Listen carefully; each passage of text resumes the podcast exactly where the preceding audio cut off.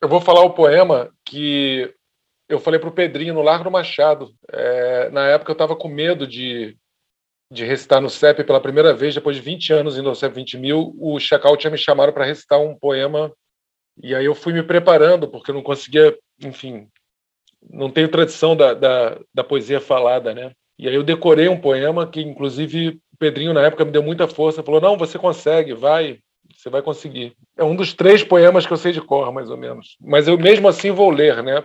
Por comodismo e medo, né? Que são a mesma coisa, na verdade. Esse é o é, Outono Retorna.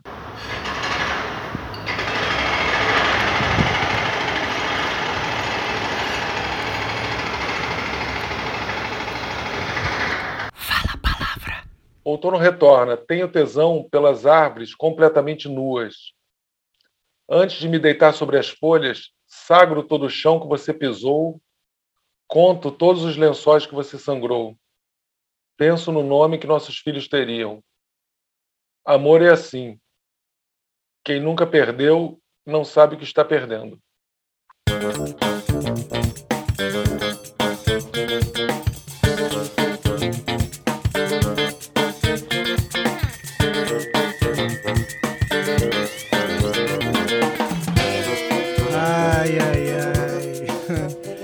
Esse aqui, então, é o episódio 8. 8, né? A gente errou no episódio anterior, que é o próximo, na verdade. Exatamente. Nessa, nessa cambalhota do tempo, porque a gente já, já gravou o próximo episódio e a gente falou 8 por conta dessa cambalhota, mas na verdade o próximo que a gente diz 8 é o 9 e esse é o 8. Isso. E essa materialidade sonora que você acabou de ouvir antes de mim é o Vitor Paiva. Eu sou o Pedro Rocha. Estamos aqui com Júlia Klein. Olá. Recebendo André Damer. Nossa, muita saudade. Hoje, quando eu escutei o podcast do Palavra sobre o CEP 20 mil, eu lembrei como a gente conseguia sair do CEP e ir aos bares, ao Boa Pinga, enfim. E aí eu lembrei a última vez que eu fui ao CEP, antes da pandemia. É, e se eu tivesse, se eu soubesse, eu teria ficado mais.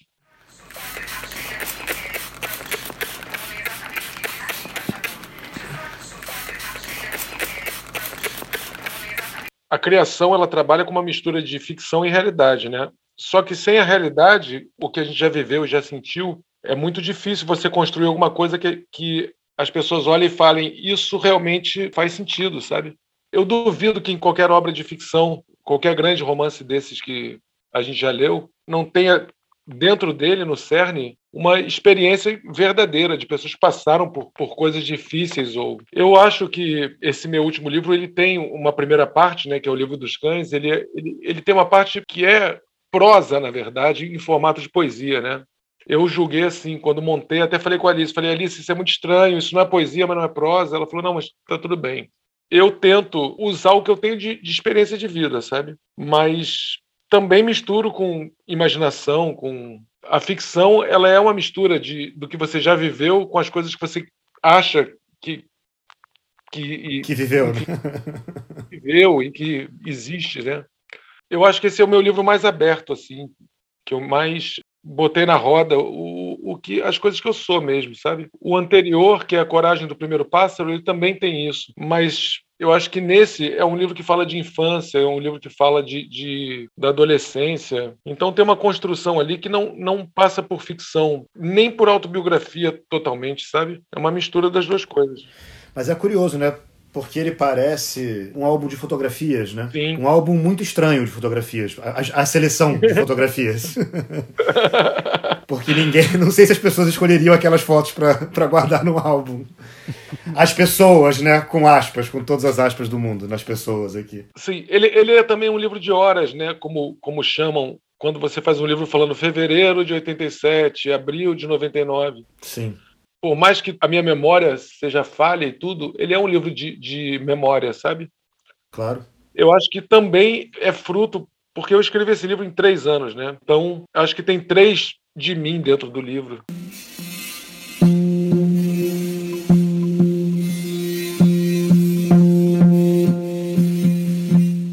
comecei esse livro casado, eu me separei no meio do livro, eu passei por uma pandemia, e aí durante a pandemia eu escrevi esse primeiro capítulo, que é um livro de memória muito com medo da morte, sabe? Eu tive muito medo de morrer. Você escreveu a primeira parte como uma única prosa, como poemas separados? Você pensou que aquilo seria um. Porque ele parece um único poema, né? Também. A primeira parte em especial, eu digo. Parece. Eu acho, inclusive, que a primeira parte é a menos interessante do livro, no sentido de da poesia mesmo, sabe? Porque eu acho que é prosa mesmo. Eu acho que é um livro de memória, é um capítulo inteiro sobre memória, sabe? Mas eu não, não me arrependo. O, o livro foi feito em três anos, então ele também é uma colcha de retalho. Ele também é um Frankenstein, assim, né? Eu, eu tive que juntar e quebrar e, e, e, trocar de página. E ele é um livro que é, é uma colcha de retalho no melhor sentido, sabe? Porque é, foi a maneira que eu consegui de montar o livro e que fizesse sentido o livro, sabe? Por isso que separei em cinco capítulos também. É, foi difícil fazer, sabe? E eu tive dúvida. E o tempo, quando o tempo passa, a gente fica com dúvida, né? Se você entrega um livro em oito meses, é diferente de você entregar um livro em três anos, sabe? Você começa a duvidar do livro, enfim. O que eu ia dizer é que o livro dos cães, apesar dele ser meio essa ter essa sensação de uma prosa, digamos, recortada em versos, né? É muito importante que ele seja em versos, assim, eu acho. Acho que isso faz todo sentido. E, é, por exemplo, quando você passa de uma página para outra e você fala da bicicleta e que você queria viver assim, depois você fala, não, ia, eu andaria de bicicleta para. Sei lá, não lembro agora. E aí na página seguinte você só coloca, e andei. E aí no outro momento você fala do Dodói. E aí fica umas quatro páginas com a mancha gráfica Dodói, Dodói, Dodói. Achei muito bom o jeito que você fez. E eu me lembrei até da. É, tem um livro da Anne Carson, Autobiografia do Vermelho, que eu acho maravilhoso, que ela chama um romance em versos. E não faz nenhum sentido ela dividir em versos. É, um, é, é de fato um romance. E só que ela vai cortando meio aleatoriamente os versos, assim, e acho que funciona super. Ela, e, eu também acho. E acho que, que isso, complementando o que a Júlia falou, eu talvez diria o contrário. Foi a parte que eu achei mais interessante. Não necessariamente. Não estou nem pensando se mais, melhor ou pior, mas assim, justamente porque essa quebra em versos e essa lógica de prosa. É a mais estranha, estranha, né? Exatamente. É, é, exatamente. Eu também que gosto. É uma experiência singular e que, e que a como a memória é uma experiência estranha sempre, de algum modo você sempre se projeta na memória do outro, né? Quando o outro conta uma história, você tenta estar naquela história. Então eu ficava vendo essa, essa, esse estranho álbum de fotografias de memória do André e pensando onde eu me reconhecia, onde não, mas ele ser estranho era importante. É, e, e ser estranho é importante e ser verso é importante para, de certa forma, suplementar um pouco essa é, anarquia que é a memória, né? Essa, essa fragmentação e essa, e essa estranha curadoria, como você disse, do álbum de fotografia, né? eu acho que o verso dá mais conta disso. Na realidade, só um complemento, um complemento sobre essa questão do álbum de fotografia, eu quero dizer que eu falei que seria uma seleção estranha, mas na verdade é o contrário, né? Estranho é a seleção que a gente normalmente faz. Claro. De momentos irrelevantes com posados.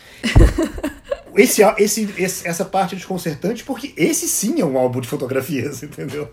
É, é como se fosse o meu esquisito ou estranho Instagram, né? É um Instagram esquisito porque, na verdade, eu tenho desde criança, eu, eu fui tratado como estranho, ou pior, ou como esquisito, eu fui tratado como esquisito na escola, um, um, um cara esquisito. E eu acho que realmente eu era, né? Ou sou ainda, não sei o que vocês acham. Eu também era tratado assim, então para mim você é meu, meu semelhante. Eu falo, olha, André. O que acontece é que tem uma, uma um, acho que um, um lugar de, de falar, olha, eu, que, eu queria dizer que eu passei por isso, mas dessa maneira, né? E aí a memória, como seletiva demais, eu mostrei só o que me interessava como seleção. Aquele poema que fala da minha primeira aula de física, chorei porque parei embaixo de três focos de luz é e tinham três sombras no chão. Quando você é criança, você acredita que você só pode projetar uma sombra no, no chão, né? E se você tem três focos de luz, você projeta três sombras, uma para cada lado. Aquilo foi apavorante e memorável para sempre. Eu me lembro desse dia como se fosse ontem, assim. E é uma ótica de desenhista também, né? Já, já tem uma, uma percepção gráfica das coisas, né? É, eu acho que, na verdade, todo mundo é desenhista, né? Só que é, só, sei lá, 3% dos desenhistas saíram do armário. é, todo mundo desenha quando é criança, né? É, uma, é um recurso de expressão quase universal, né? É, que nem você colocar música para qualquer criança de 2, 3 anos de idade. Se você colocar música, todas dançam. E aí tem uma questão de quando é que a gente para de dançar, né? Quando é que a gente se sente mal quando tem uma música e não consegue dançar. Isso é mais comum entre os homens, inclusive.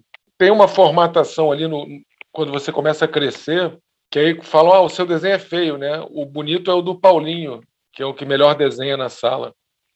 Isso é mentira, né? O desenho ele é, ele está dentro de todo mundo que nem a dança, que nem a música é porque uma, um, em algum momento você começa a achar que não, que o desenho bom é o desenho do outro cara ali e você para de desenhar, sabe? Você era o melhor desenhista da sala, André?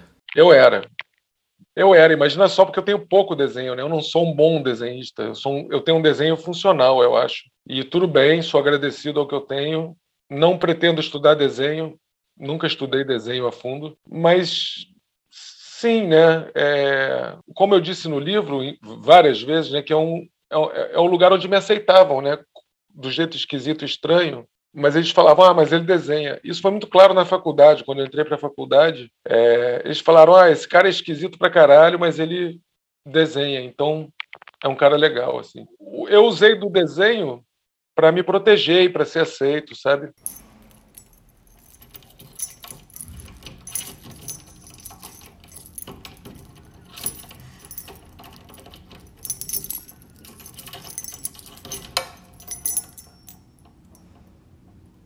Essa, essa parte do, do, do, seu novo livro é uma parte muito tocante do Natal, do macarrão com ovo, o acidente da irmã.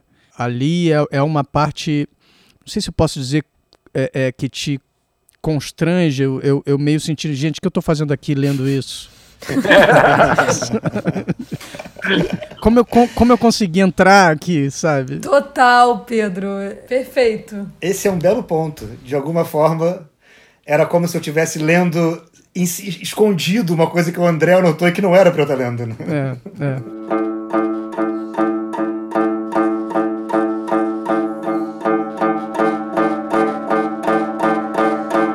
A minha irmã mais velha, ela se acidentou de carro, né? Ela falou que ia ao cinema com o namorado e é, entrou num carro e se acidentou no Jardim Botânico, uma pessoa morreu e ela passou três, quatro anos em cadeira de roda, em, em, cama, né, de hospital. A gente teve essa experiência na família. Foi uma experiência que marcou muito a gente, né? Os três irmãos não dirigem automóveis hoje e uma experiência profunda, né, de, de, de medo e de compaixão, assim, de, de entrar numa de superar aquilo junto, sabe? Só que eu tinha 11 anos de idade, então foi muito difícil, assim. Eu acho que a minha primeira experiência com, com a morte, né, com, com essa a violência contra o corpo, foi com esse acidente de carro. Transformou a todos nós, né? Minhas duas irmãs se transformaram muito nessa experiência. Meus pais, imagina você ter um filho que quebrou todos os ossos do corpo, né? Menos a coluna. Ela quebrou costela, perna, braço, cabeça. Enfim. Foi horrível e hoje está bem, né? Tem marcas no, no, na, nas pernas, no braço, mas foi uma experiência muito marcante na minha vida, muito, muito. Ah, imagino, porra. Eu fiquei vendo você falar agora e pensando nisso que a gente falou antes, da sensação de estar lendo alguma coisa que você que a gente não devia. Como é que é para você hoje olhar esse, esse objeto? Porque ele é de fato um livro especialmente confessional, né? Assim, especial, confessional não sei se é a palavra, mas especialmente é, direto. Isso que a gente falou antes, ele é quase prosa e ele é quase um relato. Muitas sentimentalidades profundas e duras que estão ali registradas sem nenhum pudor. Né? É, eu, eu não gosto de reler os livros, né? Esses dias eu estava numa sessão de terapia, aí eu falei, eu fiz três livros ruins. Muito terapia de branco, né? White People Talk. e chorando, né? Fiz três livros ruins e chora. Uma terapia de, de, de, branco privilegiado. Eu falei, fiz três livros ruins. Enfim. Aí ele até perguntou, ele falou, mas, poxa, você fez mais de uma dezena, então tá tudo bem. Porra, é verdade, é verdade. Mas eu não gosto de, de reler. É... Eu realmente fiz três livros ruins, não, não é brincadeira assim. Que eu, que eu me arrependo. Se eu tivesse mais idade, eu não teria publicado, mas tudo bem, eu estou publicando livro desde os 26 anos, sei lá, então, coisas que a gente faz. O meu primeiro livro de, de poesia chama Ninguém Muda Ninguém. Uhum. E eu quis fazer uma grande salada, sabe? De, ah, eu quero botar meus desenhos, quero botar os poemas, eu quero botar as cartas que eu recebi. Não precisava daquilo tudo, mas na época foi importante fazer, sabe? Até porque eu acredito muito que o erro é o grande professor. O que sedimenta o conhecimento é o erro. Quando você comete um erro, você fala, poxa, isso não é por aqui, não faço mais. Sim. Eu sou dessa escola, né? Eu, eu, eu, tive dificuldade em, em, ouvir professores, em ter professores. Então, se tem uma coisa que o autodidata é, é um cara que aprende errando. E aí você não pode ter vergonha disso. Se você começa a acreditar que o erro é uma coisa ruim, você não, não, não consegue trabalhar, sabe? Eu acho o erro uma das grandes manifestações de, de, de aprendizado que tem, sabe?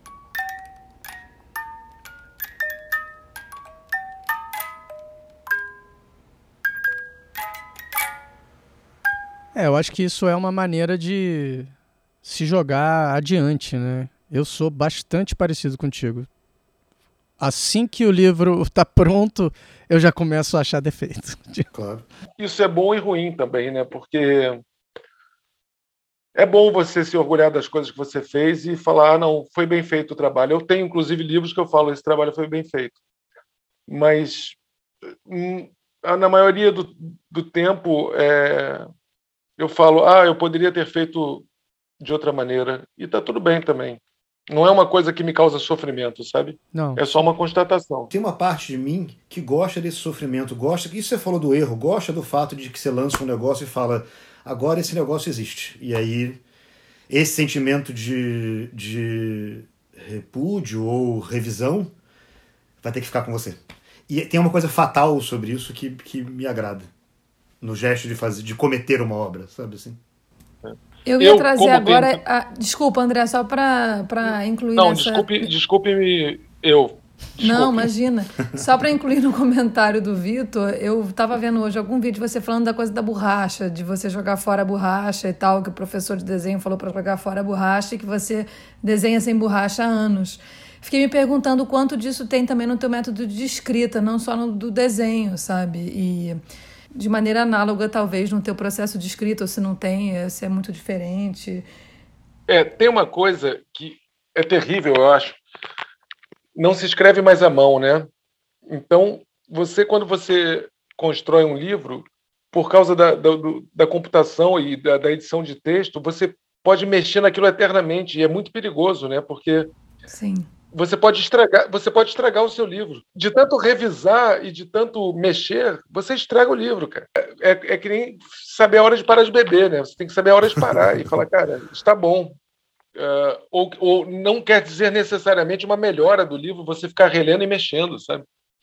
Você tem que respeitar até o momento que você fala, cara, isso é bom, para aqui, por favor, não mexe mais. Isso na pintura também existe. As pessoas que pintam com tinta óleo, uh, elas podem mexer no quadro durante quatro, seis semanas, né? Porque a tinta está mole ainda. E aí as pessoas destroem os quadros porque não estão usando tinta acrílica, estão usando tinta óleo. A tinta acrílica você pinta e ela seca, sabe? Não tem mais como mexer. Você pode perder as coisas mais puras e bonitas que você fez no início de tanto revisar e mexer, sabe? E no Word você não consegue comparar as versões, né? Então, assim, você escreve uma coisa, você pensa, não, isso não, você troca por outra, você já nem, às vezes, nem lembra qual era a primeira. Por isso que eu mantenho muita coisa do caderno. Eu nunca começo nada no Word. Eu tô qualquer ideia de qualquer coisa, eu, eu, eu preciso ver e riscar e, e trabalhar minimamente no, na página do caderno, porque me dá aflição isso. De, é, e eu sou muito obsessiva e muito. E, e fico, assim, reescrevendo 200 mil vezes, então eu simplesmente enlouqueceria se eu dependesse só do Word. Que coisa curiosa, porque o Impressão Sua eu escrevi inteiro num celular deitado na cama. Eu não fiquei sentado para escrever. Eu ia tomando nota uh, com, com esse bloco de texto, né, bloco de notas. Só depois eu juntei tudo para passar para o Word e começar a estragar o livro, que é mexer, né?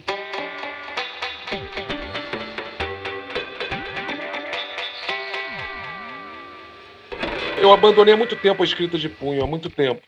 Eu acho que foi naquele livro que eu fiz, o Minha Alma, Anagrama de Lama, ele é todo escrito à mão, né? E aí uma editora fez o, o bloco, o caderno foram mandar rodar em São Paulo um Moleskine igualzinho, escrito à mão. Mas eu abandonei isso pela facilidade que tem mesmo de você pensar depois na, na, no, em formatos e possibilidades, enfim, e correr o risco de, de destruir tudo, né? Que também é maravilhoso, é uma delícia. Ter a possibilidade de, de destruir tudo é maravilhoso. É, também. tem isso. É. Agora, você passa o dia desenhando, né, André? Você não abandonou a mão. A, a... Não, não. Mas o desenho é um lugar que eu tenho de conforto há muitos anos já. Eu não tenho medo de desenhar. A minha insegurança, para você entender, esses dias me escreveu um cara é, que é do Suplemento Pernambuco. Ele falou: Ah, a gente queria fazer uma, umas perguntas sobre o seu novo livro. Eu escrevi para Alice falando: Porra, tem um cara querendo me avacalhar no, no Suplemento Pernambuco. avacalhar meu livro. Aí, aí, eu falei para Alice, eu nem respondi para ele, porque eu acho que ele quer me avacalhar, avacalhar meu, meu livro. E a Alice falou: Não, Damer, essas pessoas não fazem isso, não, você fica tranquilo. Alice maravilhosa, psicanalista, né? Editora. É, ela falou, ela falou: essas pessoas não fazem isso, você pode responder as perguntas dele, tá tudo bem. Alice mediando a relação do André com o mundo, né? Isso, isso é genial, porque eu acho a Alice tão sábia, tão é, ponderada. É, que... É, se tem uma palavra que a Alice é, é sábia, né? Ela é uma sábia mesmo assim. Mas para exemplificar, eu falei desse episódio porque o meu lugar de conforto, que é o desenho, o quadrinho, enfim, eu faço desde os 27 anos que eu estou trabalhando com isso. Eu tenho 46, né? Tenho 19 anos fazendo quadrinho quase todo dia para dois jornais, para a Folha e para o Globo. Então eu sei quando eu erro, quando eu acerto, se está tudo bem, se não está. E até hoje tem um lugar de insegurança em relação às poesias, sabe, ao poema e tudo. E isso, é, ainda bem que é isso também, sabe? Eu ia dizer que... isso, eu acho que poema tem que ter, tem que ter esse lugar de insegurança, na verdade. Sim, sim. O Beckett começou a escrever em francês, né, para ele, porque ele sentia que é verdade, já não conseguia, né? já não conseguia estranhar a língua dele o suficiente na literatura, na escrita, e ele achava que isso era importante. E aí ele começou a escrever em francês que ele não dominava tanto quanto o inglês. É lindo isso. Agora, eu quero só contrariar André Damer, porque ele acabou de falar que ele começou a, a escrever, a desenhar, a publicar com 27 anos.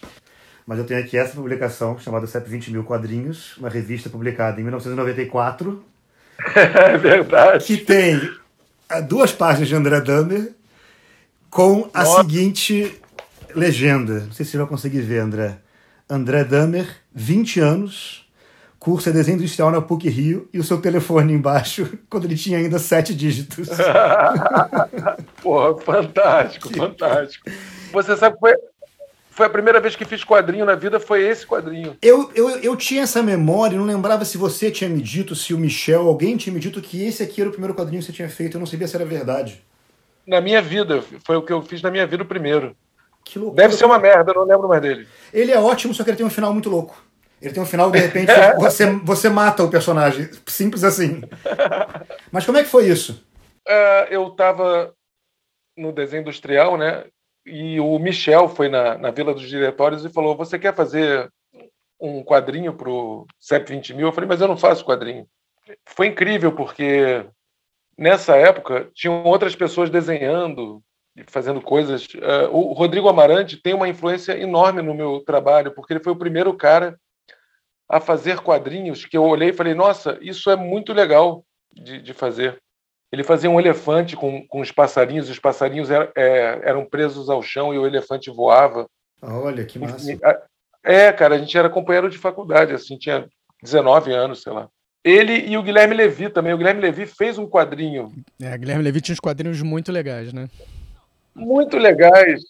Na 720 mil quadrinhos, número 1, um, tem um, tem um quadrinho do, do Levi. Na outra revista. Pois é, ele foi um dos caras que eu olhei e falei, nossa, é legal esse negócio de quadrinho, como é bom fazer quadrinho. Na época eu não, não, não trabalhava com isso, não, não achei que fosse fazer isso da minha vida, enfim.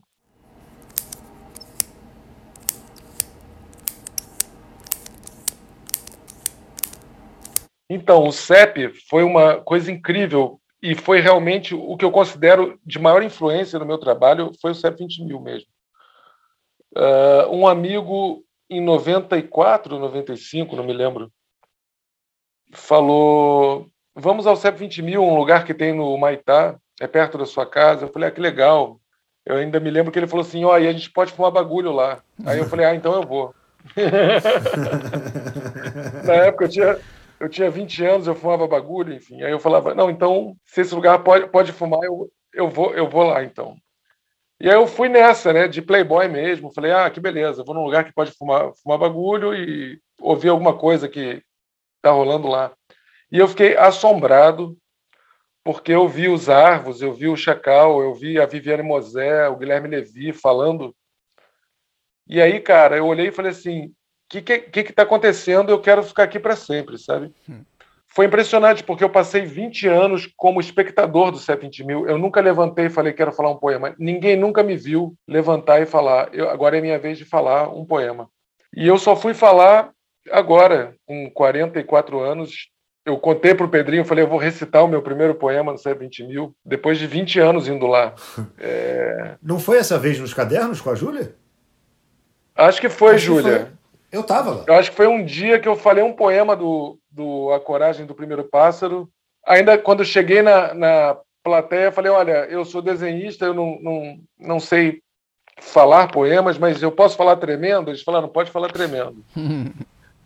E aí eu falei tremendo. Não sei se vocês já falaram um poema tremendo. Oh. Mas você sabe que agora você falando, eu acho, eu acho que eu, eu posso estar inventando essa, essa memória, mas eu acho que eu, que eu lembro do Sam virando para mim e falando que era um acontecimento que o Dahmer frequentava o CEP há 200 anos e ia ler pela primeira vez. Ele estava emocionadíssimo com isso. Eu também estava emocionadíssimo. Foi para mim como se eu tivesse falado menos uma coisa para fazer na vida depois que eu recitei. Eu, eu, eu, eu recitei o Outono Retorna. E aí parece que é pouco para quem ouve, né? Mas para mim foi muita coisa, foi muito importante. É muito incrível, né? Porque esse, esse seu relato, que é muito parecido com o meu relato de quando cheguei no CEP, às vezes eu falo literalmente isso que você acabou de falar. Entrei, olhei todo mundo e falei, quero ficar aqui para sempre. Mas é incrível como ele é múltiplo, né? Porque eu, por exemplo, fui falar poemas. Mas você vê que esse sentimento o André, que não foi falar, também teve. E aí, pensei no que estava dizendo antes sobre se sentir deslocado, estranho, sentimento com, que eu também divido com você, na escola e tudo mais. Chegar no CEP foi falar: olha, todo mundo aqui é estranho. Olha quantos estranhos. É. Total. Eu, eu, tinha muito essa impressão quando eu comecei a ir no CEP. Teve um dia que eu tive exatamente essa impressão assim: ah, é, sei lá, tinha uma festa dessa, estava no colégio ainda, então tinha uma festa na casa de alguém que eu não fui convidado, tinha um show que eu não tinha dinheiro para ir e tal. E aí, o que, que essas pessoas que não são convidadas e não têm dinheiro fazem? Vão pro CEP.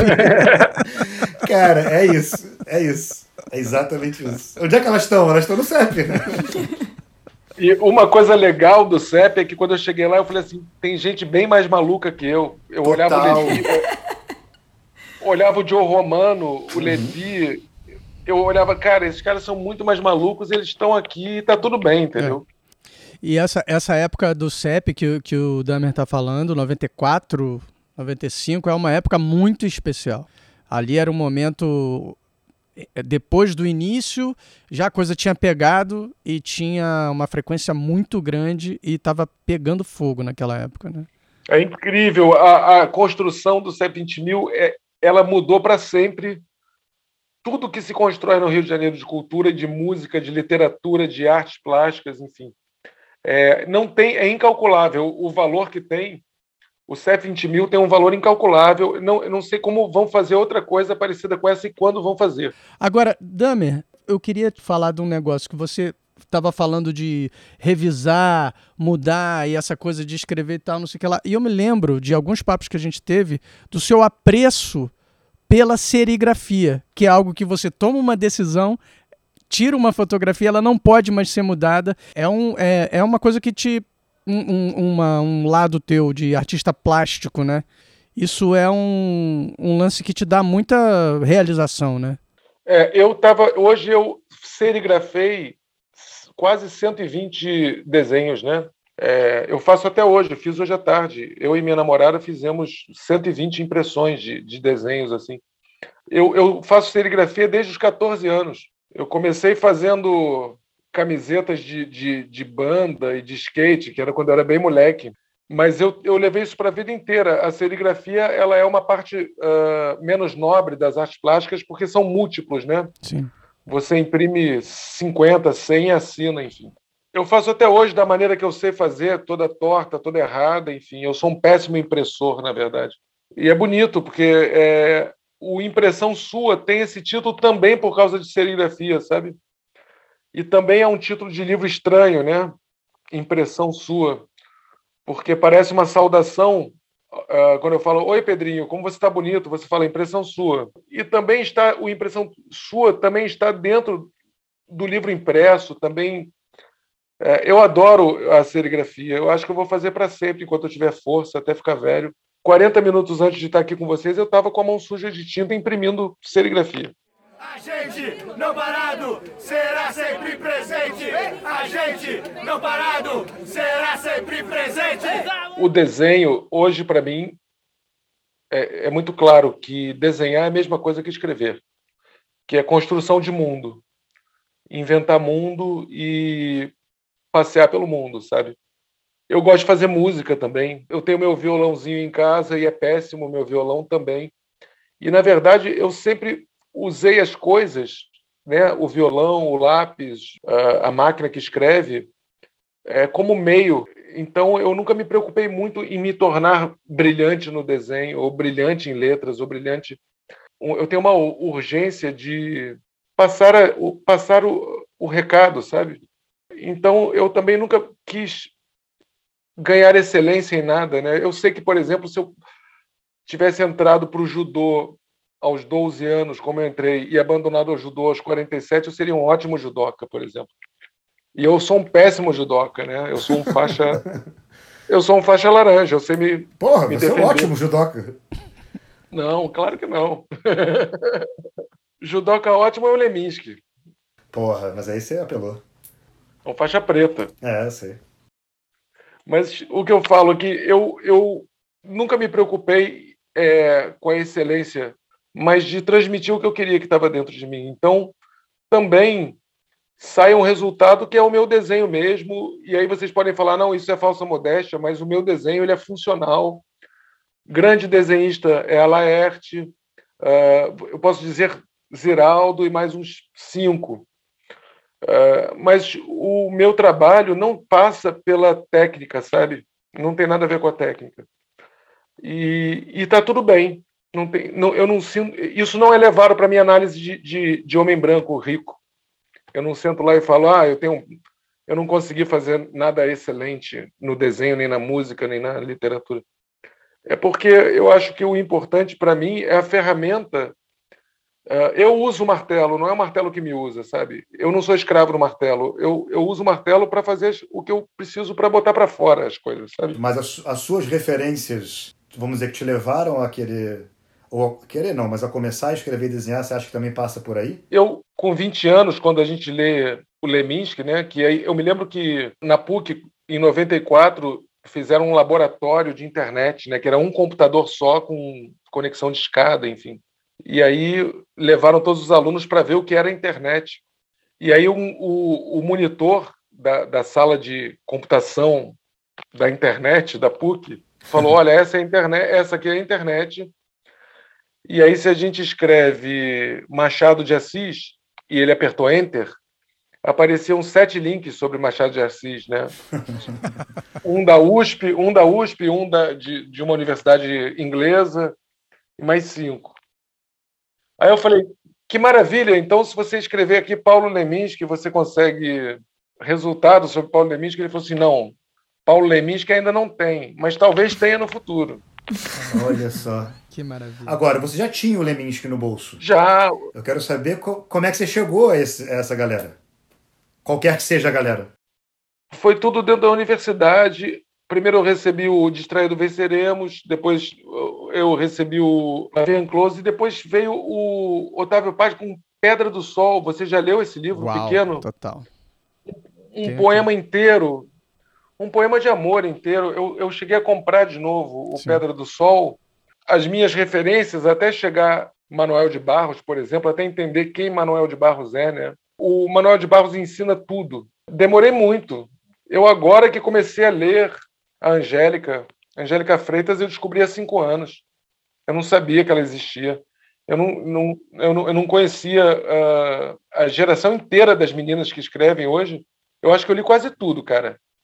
Tudo que estava ao meu alcance, é, por essa editora também que publicou agora Adelaide, uma, é, o Martelo.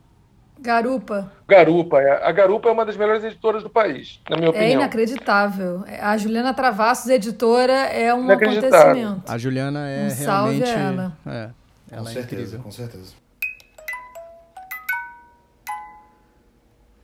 Uma vez eu passei uma experiência contigo muito interessante quando, logo depois que ia fazer um ano que o Erickson tinha morrido, e eu tinha escrito o Experiência do Calor, Jardim Só Flor, e estava fazendo o que se tornaria a Cartoneira Caratapa, e te chamei para escrever um prefácio, algo que abrisse aquele livro mimeografado e capa serigrafia. E você falou, tá, vou até aí. E eu estava em casa, é, a Mora nem estava nesse dia, ela estava viajando. E você chegou lá em casa com um, seis garrafas de Stella Artois. Falou: Ó, oh, gosto muito dessa cerveja. A gente não é amigo, mas a gente vai se tornar amigo. A gente não se conhece direito, mas a gente vai, vai ficar amigo. Bota na geladeira. Aí eu botei. Você falou: o que, o que, que você quer que eu faça? Eu falei, sei lá, cara, eu escrevi esse poema aqui e eu queria que você escrevesse alguma coisa pra gente fazer esse gesto junto. Aí você falou, tá. Sentou na mesa e ficou em silêncio, eu acho que umas duas horas e meia, olhando a, a, e eu meio te filmando, te tirando, tirando foto. A minha sala tava toda pendurada com, com, com, com folhas secando por causa do mimeógrafo. E você ficou em silêncio. Eu acho que realmente duas horas e meia e daqui a pouco você fez fez uns traços aqui, um traço ali e escreveu minha alma na grama de lama e falou é isso. E eu queria te perguntar desse teu processo, se isso é, que que, que é isso? eu tenho, eu não, eu tenho dificuldade de trabalhar em, em conjunto, né? Eu sempre trabalho sozinho por causa do da natureza caótica mesmo. Para mim é sempre difícil quando me chamam para fazer coisas, ah, vamos fazer hoje um, um desenho coletivo. Para mim é muito difícil isso. Eu tenho um modo de operação de, de trabalho assim que eu. Sabe campeonato de ondas grandes? Quando os caras ficam um mês esperando chegar a onda gigante para começar o campeonato? É mais ou menos isso. Tem um lugar de espera, né? Esperar acontecer, assim. Às vezes você acorda e fala: hoje não é. Não é dia de desenhar. Não é dia de escrever, enfim. E aí não tem que ficar aborrecido com isso, eu acho.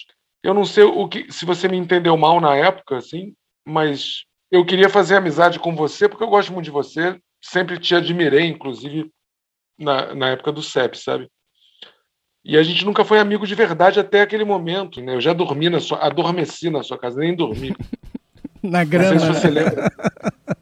Adormeci na grama é, da sua casa. Isso é sinal de, isso é sinal de amizade, né? É verdade. Total.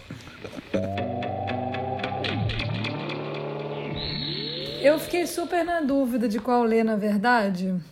Mas eu abri ao acaso aqui nas minhas marcações do Impressão Sua. E aí eu acho que eu vou ler um, um uma parte do livro dos cães. Na verdade, são três páginas que me soam como um poema, que isso é uma das coisas que eu acho legal no, no livro dos cães, esse não essa, essa falta de lógica na ordenação na divisão do é assim entre uma página e outra deixa de ser poema ou não, fica tudo meio borrado, né? Esse essas fronteiras entre um poema e outro e tal. Então acaba que Acho que para a leitura faz mais sentido eu ler esses, essas três páginas seguidas, que são pequenas. Fala a palavra. Dei o meu primeiro beijo na boca em 1983, dentro do túnel Dois Irmãos, no banco traseiro de um Monza Creme, quando eu e Bárbara fomos conhecer Eva, a boneca gigante, montada no estacionamento do Barra Shopping. Foi a mãe da Bárbara que me deu o primeiro hambúrguer da minha vida no mesmo dia em que a filha dela me presenteou com o primeiro beijo na boca. Depois de morder o sanduíche e beijar a boca da Bárbara, pensei: quando eu for adulto, quero comer hambúrguer e beijar na boca todos os dias. Na volta do Barra Shopping, Quando Monza Creme entrou no túnel, a Bárbara botou a língua dentro da minha boca e a língua dela começou a rodar, tal qual uma hélice. Até a mãe da Bárbara, dirigindo o Monza Creme, começar a gritar. A partir daquele dia, comecei a acreditar que beijo na boca de adulto, bem dado, profissional, era com a língua rodando, tal qual uma hélice, como Bárbara me ensinou.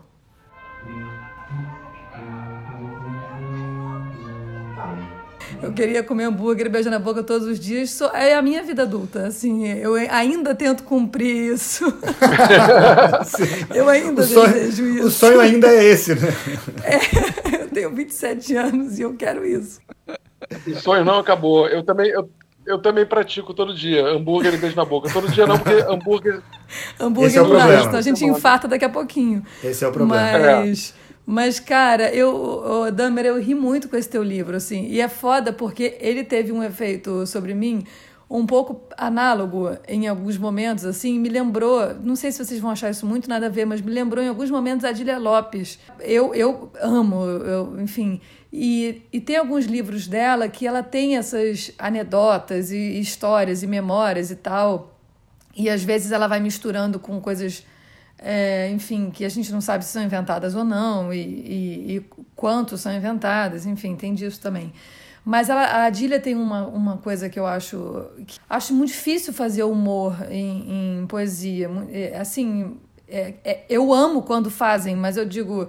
Não acho que é uma coisa que, que, que se faça bem com, com. assim, tanto por aí, entende?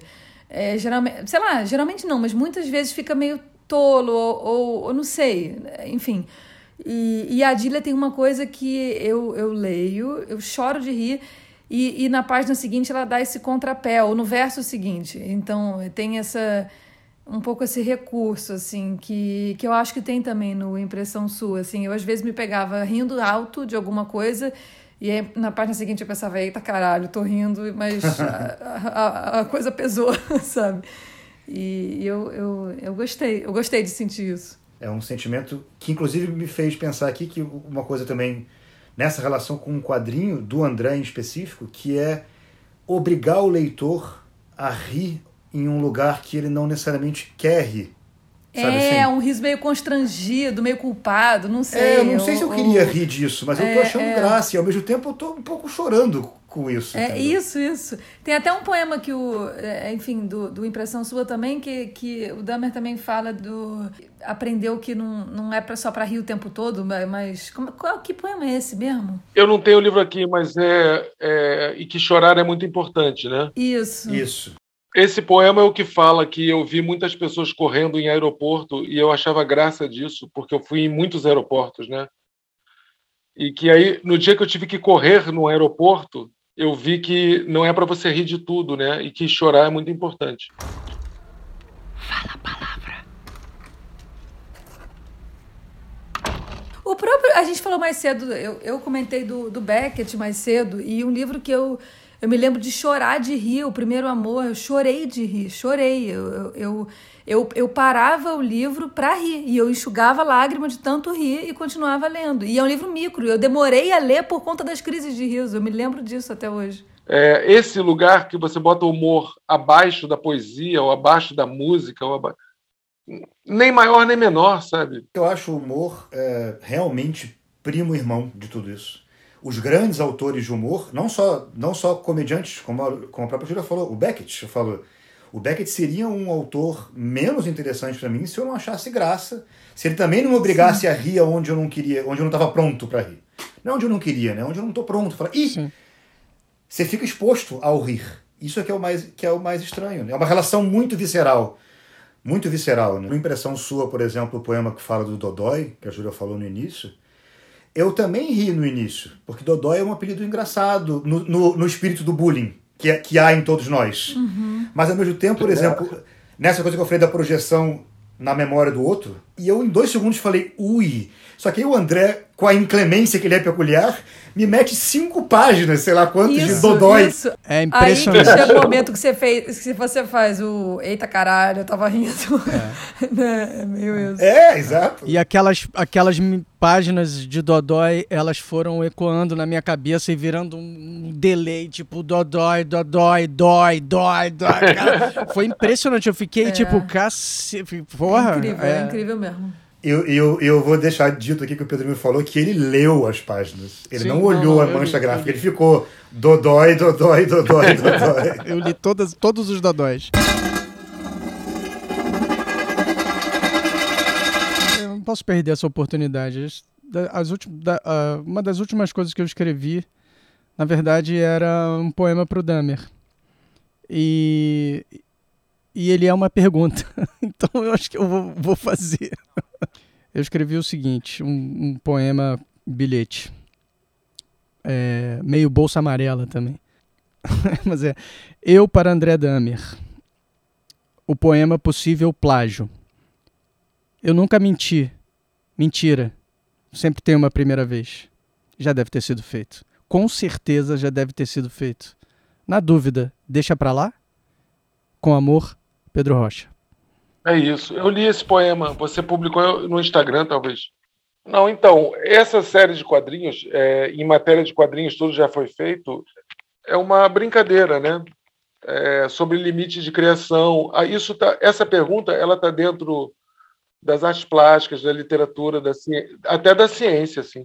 Então, eu acho que as invenções, elas estão no ar ainda.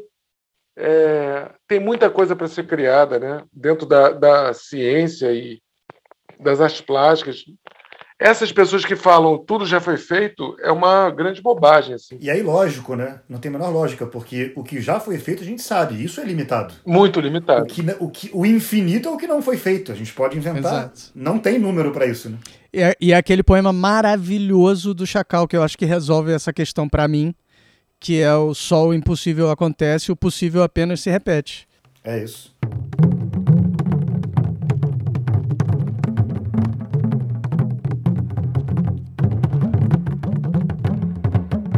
Permaneço calmo antes de você chegar. Aos pés do seu pescoço, avisto um lóbulo que suporta o fardo do ouro e da prata.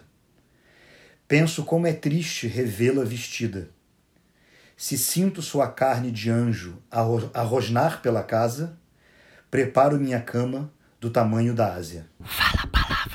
Eu gosto muito desse poema. Eu pensei em recitar esse poema hoje. Eu pensei em recitar esse poema hoje. Quando vocês pediram para escolher, eu pensei que fosse esse. Agora, é, é, essa questão aí, vamos, vamos do Inácio Duarte. Sim. Fala, Pedro, explica. É o seguinte, a gente tem aqui, Damer, uma, uma coisa que a gente faz que é o momento Inácio Duarte. O Inácio Duarte é um artista catalão que inventou a performance Conversações Fictícias, onde ele devolve perguntas para quem as formulou. Ou seja, Da obra, né? Ele pega é, a obra da pessoa e devolve uma pergunta que a pessoa escreveu pro autor. Mas fala, Pedro. e aí, na sua obra, tem quase nenhuma pergunta. Mas a gente achou muito, a gente falou, bom, o assunto com o André é esse. Não tem nenhuma pergunta na sua, nos seus livros de poesia.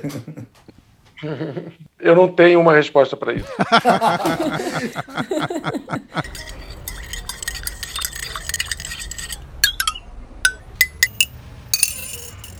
Olha só, uma coisa que eu queria dizer, vocês são dois grandes amigos meus. Eu, a verdade é que eu faço as coisas meio de sacanagem, como dizem aqui no Rio de Janeiro. Ah, fiz isso de sacanagem, fiz por fazer. Fazer por fazer é... não tem nenhum demérito, sabe? De construir as coisas em vez de uma obra, fazer por fazer. Eu passo a maior parte do meu tempo fazendo as coisas de sacanagem, para me, me divertir ou para jogar fora as coisas que estão dentro, sabe? Não dá para eu falar para vocês que eu construí quadrinho que eu fiz porque eu queria ter mudar o mundo. A Laerte, ela tem uma a Laerte tem uma, uma série de tiras muito debochadas falando 10 quadrinhos que mudaram o mundo. O quadrinho Ah, não sim. muda o mundo.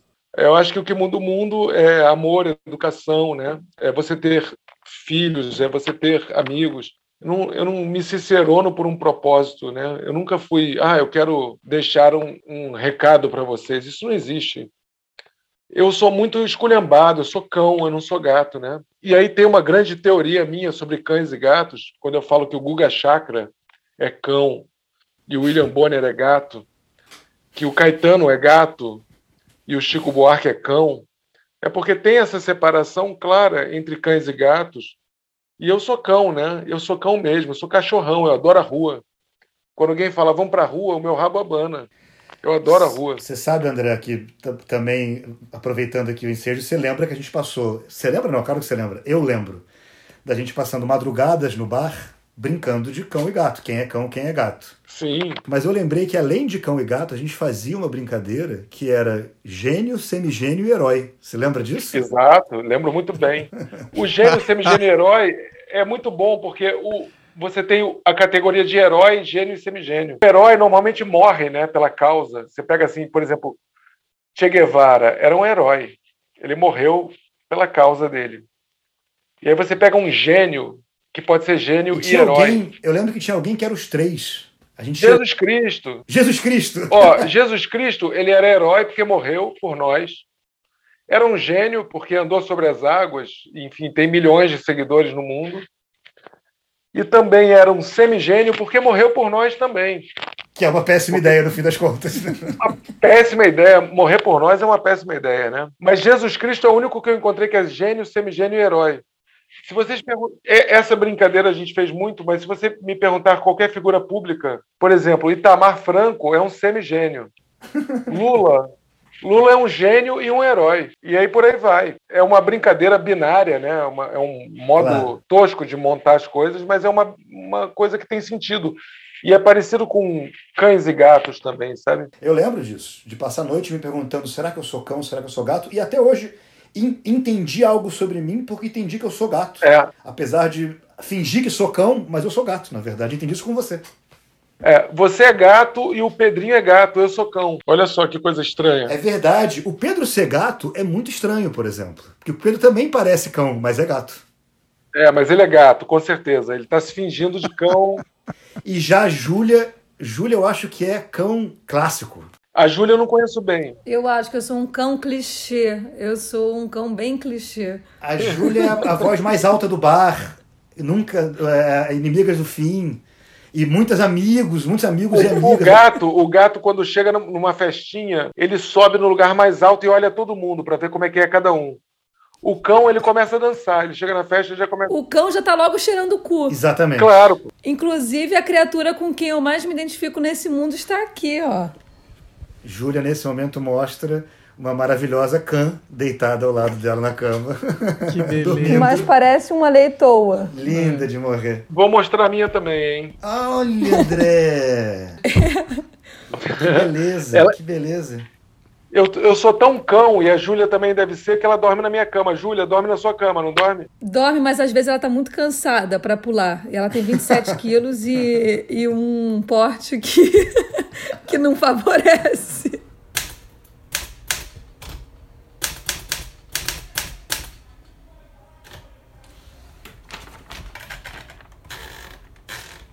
Meu ofício é sacrificar cachorros doentes.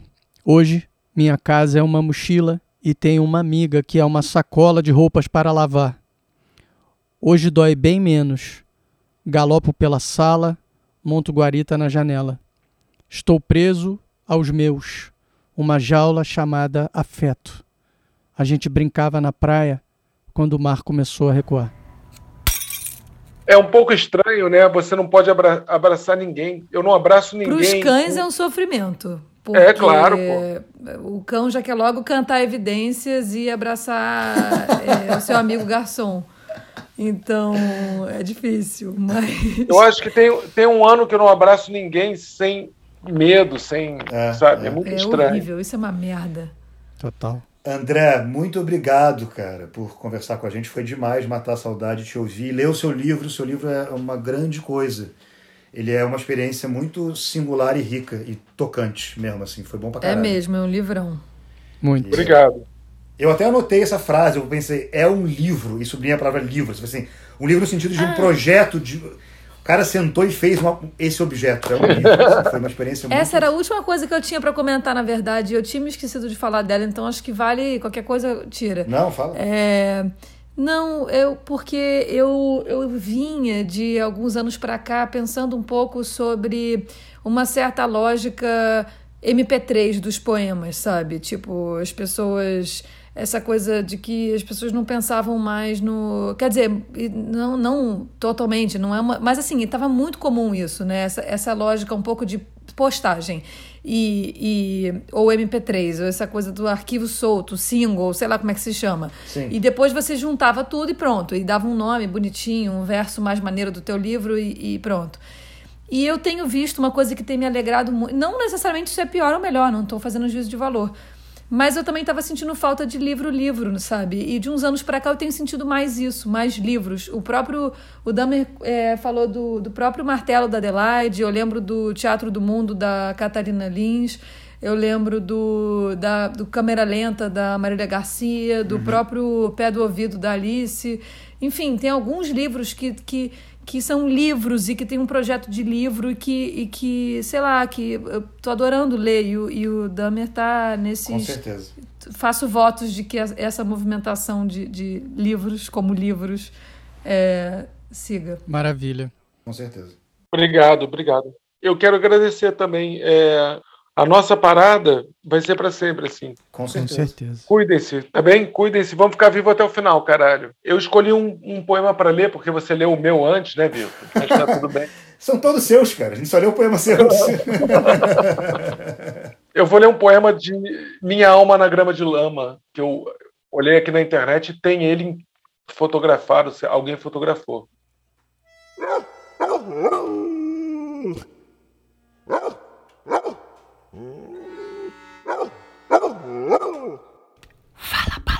Beijo o chão, amo estar em casa. Não rezo antes de dormir. Não me alimento direito, não peço ajuda a ninguém.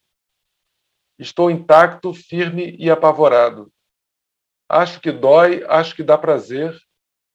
Acho que me ajuda a escrever.